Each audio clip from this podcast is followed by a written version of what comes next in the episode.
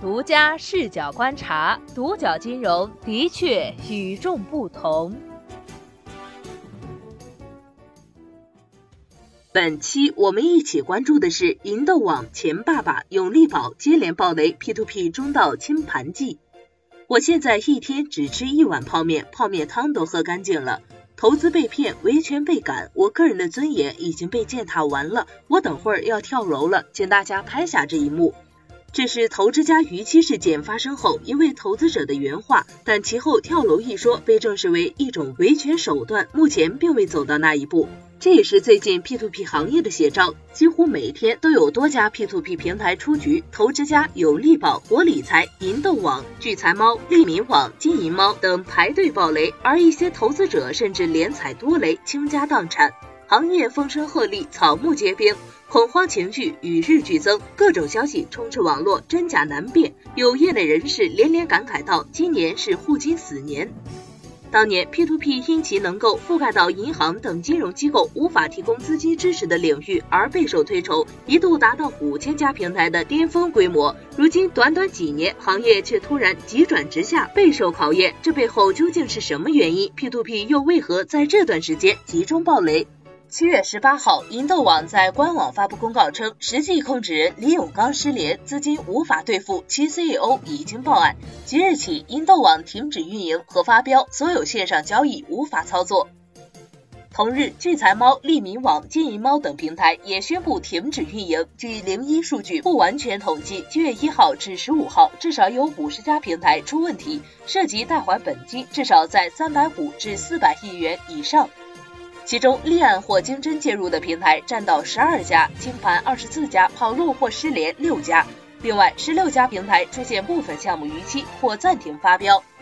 近两个月，P2P 保持持续暴雷状态，维权的投资者也越来越多，一些业内口碑还不错的平台都陆续离场了，这是业内人士最大的心声。从今年五月份左右开始，P2P 平台就陆续进入清盘，诸如领头鸟、宏源资本、麦穗金服、沃时代、长途在线等。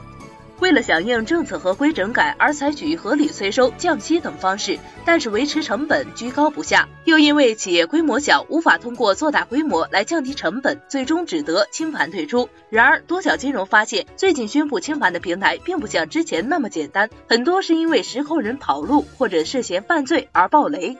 七月十七号，深圳市公安局南山分局通报了深圳连续三起平台暴雷案件的最新进展。零钱罐、发财猪这两家平台被以涉嫌非吸立案侦查，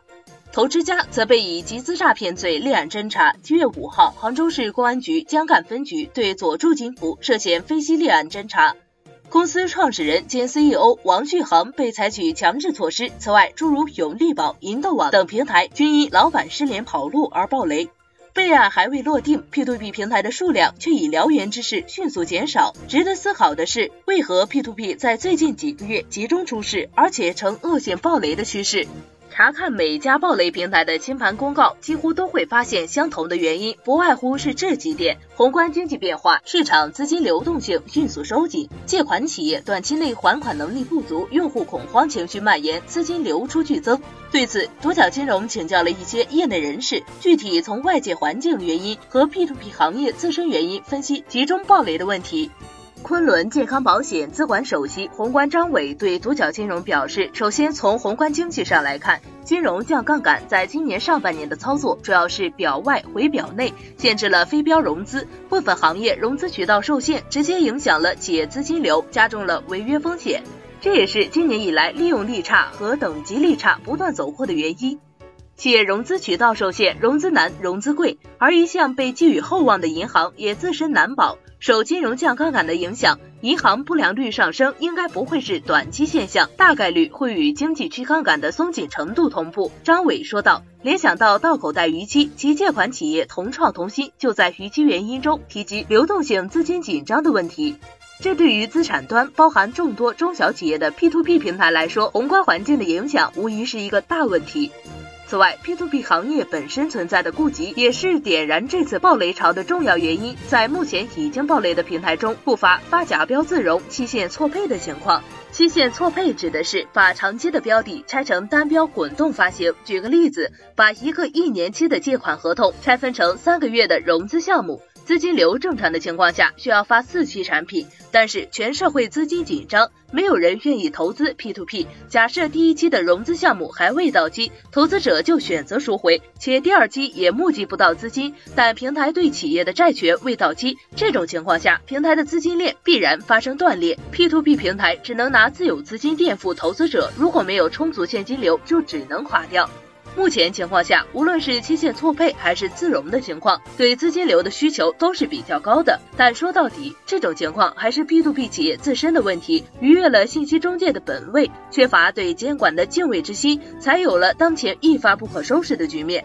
比较之下，银行有同业有央行撑腰，而 P to P 就如同无根之萍，没有充足的现金流，抗风险能力比较弱，闯了祸就没有人能一起扛。如今行业负面消息满天飞，投资者普遍对其失去信心，纷纷挤兑赎回。牛板金当时的清退公告显示，在以前正常的情况下，工作日的日均赎回量在八千万左右，周赎回量在四点五亿元。而自从行业一系列事件发生后，尤其是唐小僧事件后，工作日的日均赎回量上升到了一点六亿元左右，一度到达二点二亿元的巅峰值，而周赎回量几乎是正常的二至三倍。从数据上就可以看出投资者的恐慌情绪，这对行业的冲击不言而喻。许多正常运营的平台也受此波及，运营成本高企，继而难以经营，只能选择清盘退出。值得注意的是，在这波暴雷潮中，还要提防一些平台恶意倒闭、借款人恶意逾期的情况。可以看见的是，目前众多平台都宣称是良性清盘，分二至三年兑付投资者，但是兑付的具体情况我们不得而知，也没有相关机构对其进行监督。至于借款人是真的没钱，还是浑水摸鱼逃避废债，也不一定。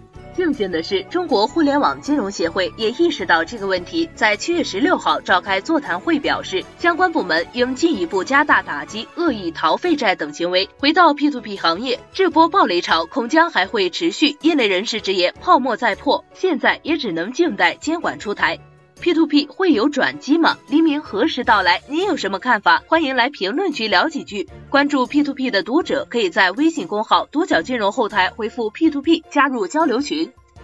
好的，以上就是本期节目的所有内容。要想了解更多价值内容，欢迎订阅独角金融微信公众号。本节目由独角金融独家制作播出，谢谢收听，咱们明天再见。